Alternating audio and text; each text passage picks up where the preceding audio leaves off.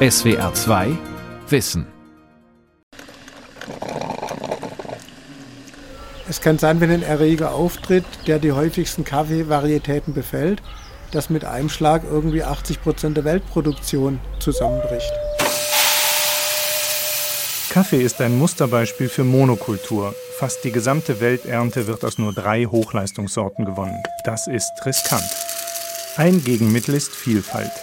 Kaffeevarietäten sind Unterarten, die sehr verschiedene Eigenschaften haben können. Das macht sie auch interessant mit Blick auf den Klimawandel. Vor allem aber versprechen seltene Varietäten den Kaffeeerzeugern einen Ausweg aus dem ruinösen Preisverfall der Massenware, einer der Gründe für die großen Fluchtbewegungen in Mittelamerika.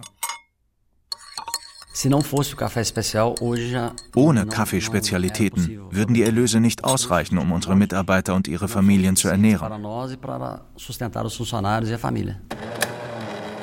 Vielfältige Kaffeesorten. Mehr als Arabica und Robusta. Von Andreas Lang. Aufdrehen. Dann gehe ich ganz leicht mit dem Gießgerät über das Laub drüber. Na, da ist noch Luft drin gewesen. So, der weg. Mitten in Stuttgart gedeiht eine Kaffeeplantage und keine kleine. Hunderte sattgrüner Sträucher wachsen unter Glasdächern, vom kleinen Setzling bis zu meterhohen baumartigen Exemplaren. Gärtnermeisterin Karin Müller weiß, was ihre Schützlinge schätzen. Na, und so geht man dann quasi einmal täglich gerade bei Sonne drüber. Das ist wie daheim, tut mir ja auch ab und zu mal seine Grünpflanze eventuell in den Badwanne nahestellen und abduschen. So muss man sich das vorstellen. Der Schauplatz dieser Kaffeedusche ist ein Gewächs, genauer ein Anzuchthaus der Wilhelma. Und damit wir die Temperatur von mindestens 23 Grad haben, damit der Kaffeesamen keimt, haben wir hier eine Heizmatte eingebracht. Die Wilhelma ist den meisten als Zoo bekannt. Sie beherbergt aber auch einen botanischen Park mit etwa 8500 Pflanzenarten, darunter auch die tropische Coffea. Begonnen hat das Ganze eigentlich mit Apfelbäumen. Sagt Dr. Björn Schäfer, Leiter des Fachbereichs Botanik der Wilhelma, an einem warmen Samstagmittag. Schäfer sitzt auf einer Dachterrasse der Parkverwaltung. Hinter ihm gleißen die Gewächshäuser in der Sonne. Und zwar war die Wilhelma schon immer königlicher Hoflieferant für Obst, Gemüse. Hier gab es sogar eine Champignon- und eine Ananaszucht. Und wir hatten 175 Jahre Jubiläum. Und dann haben wir uns überlegt, als botanischer Garten sollten wir eigentlich auch für irgendeine alte Kulturpflanze Verantwortung übernehmen. Doch die Wilhelma liegt mitten in der Großstadt. Für Streuobstwiesen oder Weinberge wäre kein Platz. Wohl aber gibt es hier 10.000 Quadratmeter unter Glas. So viel die Wahl auf Kaffee. Zum einen hegt die Wilhelma schon lange Kaffeebäume in einem ihrer historischen Gewächshäuser. Zum anderen entfalten die Früchte der Coffea ihre publikumswirksame Farbenpracht meist im Februar, genau jene graue, flaue Zeit, in der Björn Schäfer gerne etwas mehr Besucher im Botanischen Park sähe. Also startete er 2014 das Projekt Internationale Erhaltungssammlung Kaffeevarietäten. Die Entfernung zu den Ursprungsgebieten des Kaffees ist dabei ein Plus – die Stuttgarter Bestände sind stets in sicherer Quarantäne, wenn sich in den Tropen mal ein Schädling ausbreiten sollte. Und diese Gefahr ist real. Es kann sein, wenn ein Erreger auftritt, der die häufigsten Kaffeevarietäten befällt, dass mit einem Schlag irgendwie 80 Prozent der Weltproduktion zusammenbricht. Und bei den Bananen hat man das in der Vergangenheit und genau das kann beim Kaffee passieren. Fast alle Bohnen, aus denen heute das Getränk Kaffee hergestellt wird, stammen von nur drei der ca. 120 Wildarten ab. Arabica, Canephora, meist Robusta genannt, und Liberica. Von diesen drei Pflanzensorten hängen die Existenzen von über 100 Millionen Menschen ab. Wenn das mal keine krisenanfällige Monokultur ist. Und dann ist es eben ganz wichtig, dass wir in der Hinterhand solche Varietäten haben und auf die wir dann wieder zurückgreifen können. Der Botaniker will die Kulturpflanze Kaffee erst einmal besser verstehen, denn vieles liegt im Dunkel. Begonnen hat die Nutzung des Kaffees wohl gegen Ende des ersten Jahrtausends in der ostafrikanischen Region Kaffa, heute Äthiopien. Von dort brachten Sklavenhändler den Kaffee im 14. Jahrhundert nach Arabien. Erst im 17. und 18. Jahrhundert importierten europäische Kolonialherren ihn nach Ostasien sowie nach Mittel- und Südamerika. Systematisch aufgezeichnet wurde bei diesen Selektions-, Kultivierungs- und Exportprozessen wenig. Die Verwandtschaftsverhältnisse der einzelnen Unterarten sind bis heute unklar. Schäfer lässt jede Varietät der Wilhelmer-Sammlung deswegen genetisch untersuchen. Von zwei ostafrikanischen Proben verspricht er sich besonders viel. Das Wertvollste, was wir im Moment eigentlich im Bestand haben, ist Saatgut von einer Klosteranlage auf dem Tanasee. Und das Besondere daran ist, die Klosteranlage stammt aus dem 14. Jahrhundert und ist seitdem ununterbrochen von Mönchen bewirtschaftet. Parallel dazu bekam Björn Schäfer Proben von Wildsaatgut aus dem Kaffa-Gebirge, dem Ursprungsgebiet von Coffea. Das wird jetzt genetisch verglichen mit dem Material aus dem Klostergarten. Und theoretisch könnten die Pflanzen in der Klosteranlage dann die Ur-Ur-Ur-Ur-Urgroßeltern sein von fast allen anderen Arabica-Varietäten, die es weltweit gibt. Dass er derartige Raritäten unter seine Fittiche nehmen kann, hat auch mit geglückter PR zu tun. Die Wilhelma hat ihre Kaffeeerhaltungssammlung noch kurz vor dem Corona-Shutdown auf der internationalen Großmesse Intergastra präsentiert.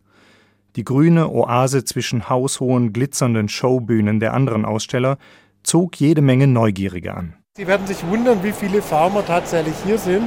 Und unsere Zielgruppe sind die Farmer direkt.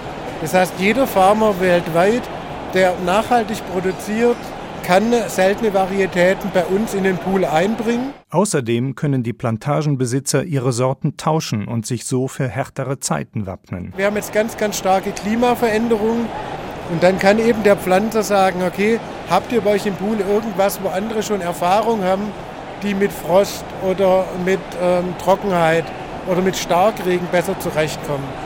Und den Effekt haben wir jetzt auch hier schon tatsächlich auf der Messe dass viele Plantagenbesitzer sich hier treffen und sich hier am Stand austauschen. Dabei zeigt sich immer wieder, dass die Bauern über ein Fachwissen verfügen, das nicht einmal gestandene Wissenschaftler haben. Plötzlich kam einer von den Farmern mit leuchtenden Augen gerannt und der war mindestens 10, 15 Meter vom Stand entfernt und hat gerufen, da steht meine Pflanze. Und jetzt muss man sich einfach vorstellen, von Laie, eine Kaffeepflanze sieht aus wie die andere.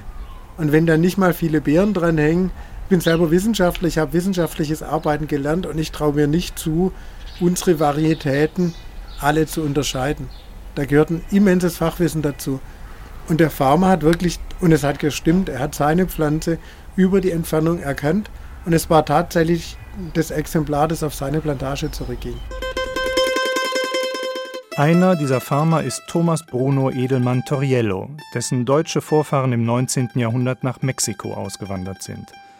Die Farm heißt bis heute nach der großen Hafenstadt, in der ihr Dampfer damals ablegte. La finca Hamburgo ha pertenecido a mi familia durante 130 años. Die Finca Hamburgo ist seit etwa 130 Jahren im Besitz meiner Familie. Wenn wir als Produzenten von Kaffee entscheiden, eine neue Varietät anzubauen, versuchen wir sicherzugehen, dass diese auch gedeiht.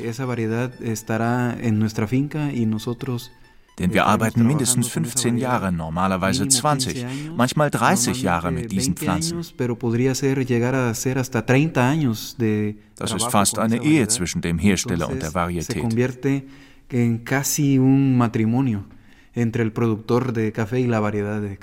Bis eine neue Pflanze Früchte trägt, vergehen fünf Jahre. Eine solch langfristige Planung braucht Verlässlichkeit. Das geht fast nur in Familienstrukturen, meint der Farmer denn Varietäten erfordern ein Mehr an Aufwand und Pflege. Jede Unterart stellt andere Ansprüche an Boden, Mikroklima, Nährstoffe und Erntezeitpunkt. Auch Edelmanns Kollege Andrés Quintanilla aus El Salvador betont die enge Verbindung der Farmerfamilien mit den Früchten ihrer Arbeit über Generationen hinweg. Unser Kaffee repräsentiert nicht nur mich. Es geht auch um meinen Vater und meinen Großvater und meine Großmutter. Das ist ein Erbe. Wir haben Kaffeesträucher, die meine Familie zu Beginn der Farm gepflanzt hat, im Jahr 1924. Es steckt also eine Menge Arbeit von einer Menge Leute in jeder einzelnen Tasse, die wir heute trinken. Persönliche Verantwortung von Farmern kann es aber nur geben, wenn sie als Produzenten auch erkennbar werden. Im Massenmarkt hinterlassen sie keine Spur. Den allergrößten Teil des Welthandels wickeln die Kaffeebörsen in New York und London ab. Die Nebenwirkungen sind Spekulationen und Preisschwankungen, unter denen vor allem die Anbauländer leiden. Was die dominierenden Marken an der Kaffeebörse kaufen, verarbeiten sie zu anonymen Mischungen, geerntet irgendwo auf der Welt. Der Kundschaft ist das gleichgültig und der Industrie ist es recht. Sechs Marken beherrschen in Deutschland rund 85 Prozent des Marktes. Eine davon wollte vor ein paar Jahren Andres Quintanilla als Lieferanten gewinnen auf der Intergastra. Ihr Messestand war allerdings mit dem Foto einer Plantage geschmückt, auf der kein Kaffee wuchs, sondern Tee. Was soll's, mag man sich in der Werbeabteilung gedacht haben, welcher deutsche Kaffeetrinker kann das schon unterscheiden? Aufgrund solcher Erfahrungen steht die nicht kommerzielle Varietätensammlung der Stuttgarter Wilhelma nur einzelnen Kaffeebauern offen und nicht den industriellen Unternehmen der Branche, wie Björn Schäfer erläutert. Der Trend ging in den letzten Jahrzehnten immer in eine Massenproduktion, wie überall in der Landwirtschaft. Das Problem haben sie auch bei den ganzen Hochleistungsapfelsorten, die dann teilweise sogar mit Antibiotika behandelt werden müssen. Das heißt, es gibt sehr viele moderne Varietäten, die Riesenerträge bringen, die aber tatsächlich so anfällig sind, dass man ständig mit Insektiziden, mit Herbiziden arbeiten muss. Die alten Varietäten sind aber ganz anders. Angenommen, ich habe eine alte Varietät, die keine Fungizide benötigt, dann muss ich natürlich auch keine Fungizide mehr kaufen. Bei den Farmern kann man es darauf verlassen, dass die den Schatz erkennen und auch bewahren.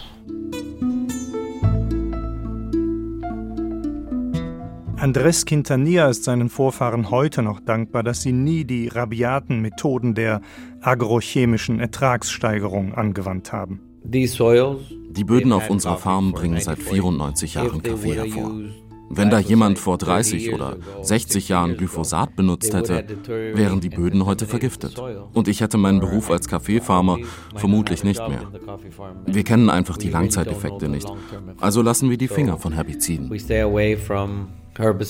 Fotos von Quintanillas Farm zeigen extrem dichte grüne Vegetation, die jeder Laie einfach für Urwald halten würde.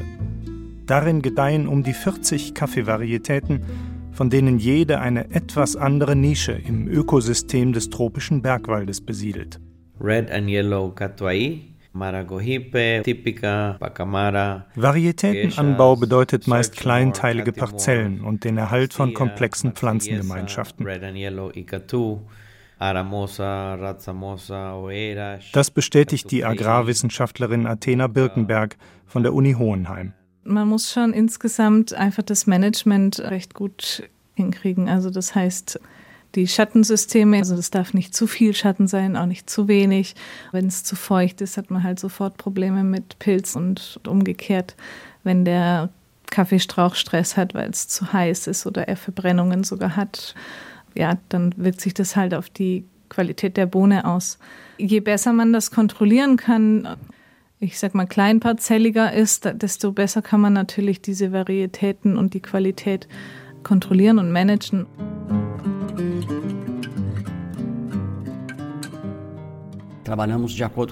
Wir arbeiten mit der Natur und erzeugen organischen Kaffee.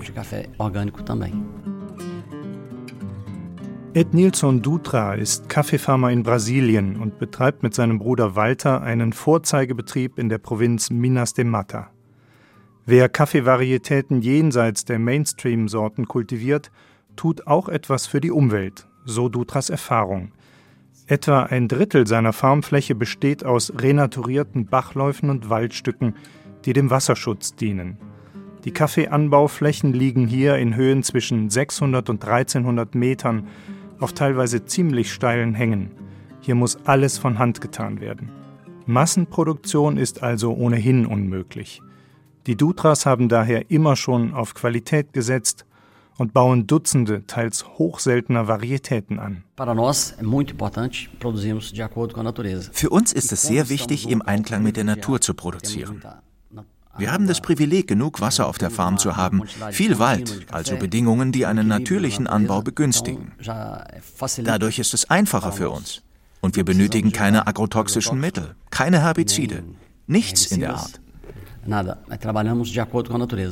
Im strikten Sinn bio-zertifiziert ist das also nicht. Wohl aber verzichten viele Anbieter von Varietätenkaffee von sich aus auf Spritzmittel. Auf der Farm von Andrés Quintanilla in El Salvador werden Herbizide ersetzt durch Handarbeit. Wir machen es so organisch wie möglich. Manchmal brauchen wir etwas Kunstdünger, aber keine Herbizide oder Insektizide. Stattdessen jäten wir dreimal im Jahr das Unkraut. Der Boss ist sich nicht zu schade, selbst Hand anzulegen. Quintanilla zieht alle Stecklinge selbst und das ist wörtlich zu verstehen. Zusammen mit seiner Mutter hat er im Laufe der Jahre jede einzelne Jungpflanze aus den kleinen Sandsäckchen gezogen, in denen sie anwachsen, die Wurzeln inspiziert und die zarten Exemplare ins Erdreich gesetzt. Auf einem Hektar gedeihen etwa 5000 Stück. Für die 100 Hektar seiner Finca La Buena Esperanza kommen also hunderttausende Handgriffe zusammen, nur beim Umtopfen. So entsteht wohl, was man Verwurzelung nennt. Es ist definitiv ein Zuhause. Einige der Arbeiter haben meine Windeln gewechselt. Sie haben mir beigebracht, auf Bäume zu klettern. Für die werde ich immer der Bub sein, der mit ihren Kindern spielte. Oder mit ihren Neffen, die auf die Farm kamen. Wenn die Belegschaft so etwas ist wie die erweiterte Familie der Farmer, dann herrscht beidseitige Sorgfalt. Die Arbeiter verstehen sich auf die Genauigkeit, die vor allem bei der Ernte erforderlich ist. Schon wenige schlechte Früchte würden große Chargen verderben. Die Farmer wiederum erwirtschaften mit den Varietäten genug, um die erforderliche Handarbeit gut zu entlohnen. Zur Erntezeit steigt die Zahl ihrer Beschäftigten im Schnitt um das Zehnfache. Wir haben 40 Varietäten. Das erfordert 40 verschiedene Arbeitsweisen. Man kann keinen hochwertigen Kaffee machen, wenn die Arbeiter keine angemessenen Lebensbedingungen haben. Unsere Leute arbeiten besser, weil sie keine Angst haben müssen, dass der nächste Regen durch ein Loch im Dach tropft. Sie können ihre Kinder ernähren und ausbilden, weil wir einen Bonus dafür zahlen, dass ihre Kinder zur Schule gehen. Doch die heile Welt der Farmen, die hochwertige Kaffeevarietäten erzeugen, ist die Ausnahme in einem extrem harten Markt. Weltweit ist der allermeiste Kaffee billige Massenware, der Erlös deckt kaum die Herstellungskosten. Reichte in Lateinamerika vor zwei Generationen eine Lkw-Ladung Rohkaffee noch, um einen neuen Lastwagen zu finanzieren, so kann man heute davon noch eine Tankfüllung bezahlen oder ein paar Jeans. Dieses Elend treibt die Leute weg – mit weitreichenden Folgen. The scene at the border. Seit Jahren ziehen Flüchtlingstrecks durch Mittelamerika nordwärts Richtung USA. Im November 2018 erreichten tausende Menschen aus den Kaffeeanbauländern Honduras, El Salvador und Guatemala die US-Grenze. Ob wirklich Kaffeearbeiter dabei waren, ist nirgendwo exakt erfasst. Aber Andrés Quintanilla aus El Salvador ist sicher. El Salvador hat seit 2012 ungefähr 40.000 Arbeitsplätze im Kaffeesektor verloren. Das ist die Hälfte der Branche. Ähnliches gilt für Mexiko, Guatemala, Honduras. Die Leute gehen, weil sie zu Hause keine Optionen mehr haben. Doch es gibt Optionen. Eine ist, hochwertige Kaffeevarietäten im Direkthandel zu vermarkten. Der Kilopreis ist ungefähr vergleichbar mit dem eines sehr guten Espresso. Die höheren Gewinne kommen den Anbaugebieten zugute und gehen Hand in Hand mit höherer Qualität. So analysiert es auch die Agrarwissenschaftlerin Athena Birkenberg. Generell in der Landwirtschaft und so auch im Kaffee ist das Problem, dass keine jungen Landwirte nachkommen. Niemand will die Arbeit machen. Kaffee ist extrem harte Arbeit. Aber was die Jungen dann begeistert ist, wenn sie sich da auch dann mit dem Export oder dem Direkthandel beschäftigen und erstmal dann ein Bewusstsein kriegen, wie sie das eben vermarkten können und selber kontrollieren können und dadurch auch das Management verbessern können. Natürlich ist das Volumen des Direkthandels minimal verglichen mit der Größe des gesamten Marktes. Außerdem ist die Macht der Gewohnheit immens. Kaffee ist zwar das beliebteste Getränk der Deutschen mit 160 Litern pro Kopf im Jahr, Aber die meistgetrunkene Marke hierzulande ist und bleibt die Krönung von Jakobs. Ungewohnte Aromen von Varietäten dürften für viele Kaffeetrinker kein Genuss sein, sondern eher eine Herausforderung. Weil das im Prinzip nicht mehr oder für viele Normalverbraucher nicht mehr Kaffee ist, sozusagen. Meine Mutter zum Beispiel, die mag gerne so bitteren Kaffee wie viele, glaube ich, hier. Der schmeckt dann sowas nicht. Dennoch ist Athena Birkenberg optimistisch, was die Zukunft von Varietätenkaffee angeht. Ich finde es insgesamt einen spannenden Sektor, der auch, wie ich das Gefühl habe, an Fahrt und Dynamik gewinnt auch hier in Deutschland zumindest, was ich beobachten kann. Und ich habe das Gefühl, da kommt so eine Kultur auf von kleinen Röstereien und von Konsumenten, die sich vermehrt dafür interessieren und sich da bilden wollen. Was zum Beispiel in dem Mannheimer Unternehmen Coffee Consulate möglich ist. Es bietet Schulungen, importiert und röstet Kaffee, beliefert die Gastronomie und kooperiert mit Universitäten. Inhaber Dr. Steffen Schwarz unterstützt die Wilhelmer Sammlung von Anfang an durch seine Kontakte zu Farmern in aller Welt. Vor Corona wollte er noch im Jahr 2020 die Stuttgarter Bestände auf rund 200 Varietäten aufstocken, eingesammelt bei Geschäftsreisen. Die Pandemie hat den Zeitplan verschoben und die Bestände in seinem Mannheimer Kaffeelager anwachsen lassen. Der angenehm kühle Raum im Untergeschoss, glatte Betonwände, Schwerlastregale voller Jutesäcke, ist durchzogen von einem überraschenden Aroma. Dieser Duft ist tatsächlich etwas, was man als Süße wahrnimmt, als eine Gemüsesüße. Das wirkt erstmal komisch, aber das ist etwas, wie wir es kennen von Karotten, von grünen Erbsen oder jungen, zarten Bohnen. Und das zeigt also eben die Qualität der Rohware, die man auch sehr, sehr deutlich und klar wahrnehmen kann erklärt Steffen Schwarz. Seine Grundidee, Kaffee als ähnlich komplexes Nahrungs- und Genussmittel zu begreifen wie Wein. Darum sind alle Säcke hier und später auch die Verbrauchspackungen mit allen Informationen beschriftet, die relevant sind für den Geschmack. Wir haben Informationen über die Farm, über das Feld, also die Parzelle, über die Höhe, über die angebaute Varietät, sprich die Rebsorte. Und dann haben wir natürlich eben noch das Erntejahr.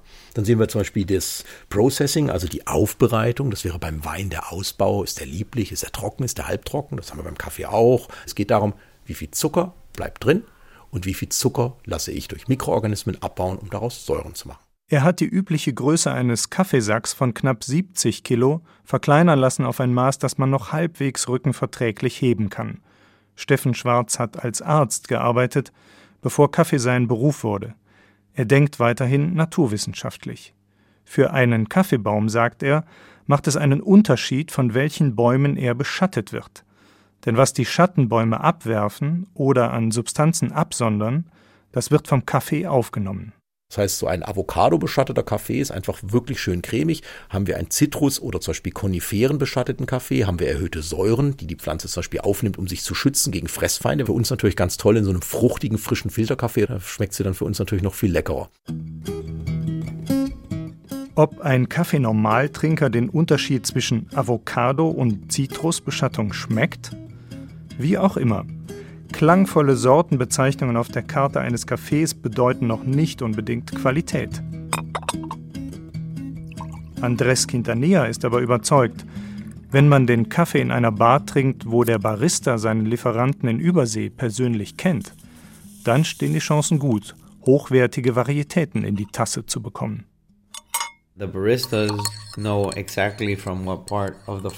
Die Baristas wissen genau, von welcher Parzelle ihr Kaffee kommt. Sie sagen mir, heute kam jemand rein, der wollte diesen und jenen Geschmack. Äh, sagen wir etwas Richtung Schokolade. Also gebe ich Ihnen den Bourbon Tequesique von Tres Lomas, weil der genau die Aromen hat, die der Kunde möchte. Diese geschmackliche Feinabstimmung geht dann beim Importeur weiter. Direkt neben dem Lagerraum des Coffee Consulate in Mannheim bedient Ute Rustorf die computergesteuerte Röstmaschine, Sie kreiert aus den Varietäten, die die Farmer der Wilhelmer Sammlung anvertraut haben, eine Serie von Kaffees, die regionalen Berühmtheiten gewidmet sind, etwa Karl Benz, Götz von Berlichingen oder Lieselotte von der Pfalz. Wie macht man das? Einen Kaffee passend zu einer Persönlichkeit.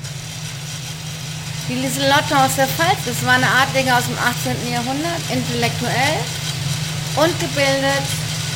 Und dann wurde man irgendwie für ein Stück Land verheiratet. Also da habe ich mir überlegt, es muss ein dramatischer Kaffee sein mit so einem Hauch Bitterschokolade. Also so ein bittersüßer Kaffee. Und Götz von Berlichingen? ja, da musste man ja irgendwie das möge er mich am Arsch lecken in der Tasse haben. Da habe ich mir einen knackigen Kanäffer rausgesucht mit einem bisschen Liberica. Und das ist ein Nachmittagskaffee. So wenn man recht müde ist und nochmal auf die Beine kommen muss. Dann würde ich den empfehlen. So könnte der rustikale Ritter dabei helfen, die Welt des Kaffees ein bisschen besser zu machen. Nachhaltig im Anbau, fair in der Entlohnung, kultiviert im Geschmack. Denn eins ist gewiss. Das Potenzial von Varietätenkaffee ist noch lange nicht ausgeschöpft. Björn Schäfer schaut auf die Gewächshäuser der Wilhelma und er erlaubt sich einen schönen Traum. Wir wissen gar nicht, wie viele Varietäten es wirklich noch gibt, die in irgendeinem Dorf in Afrika stehen und die einfach noch keiner bisher beprobt oder beerntet hat. Sodass dann im Zweifelsfall vielleicht auch das Dorf in Äthiopien davon profitiert. Weil vielleicht ist dann irgendeine Verkostung und genau der Kaffee aus dem Dorf, die Varietät, wird als beste bewertet und plötzlich kann das Dorf eben den Standardkaffee, den die schon immer hatten, zum zehnfachen Preis auf dem Weltmarkt verkaufen. SWR 2 Wissen. Vielfältige Kaffeesorten. Autor und Sprecher Andreas Langen. Redaktion Gabor Pahl. Regie Günther Maurer. Ein Beitrag aus dem Jahr 2020.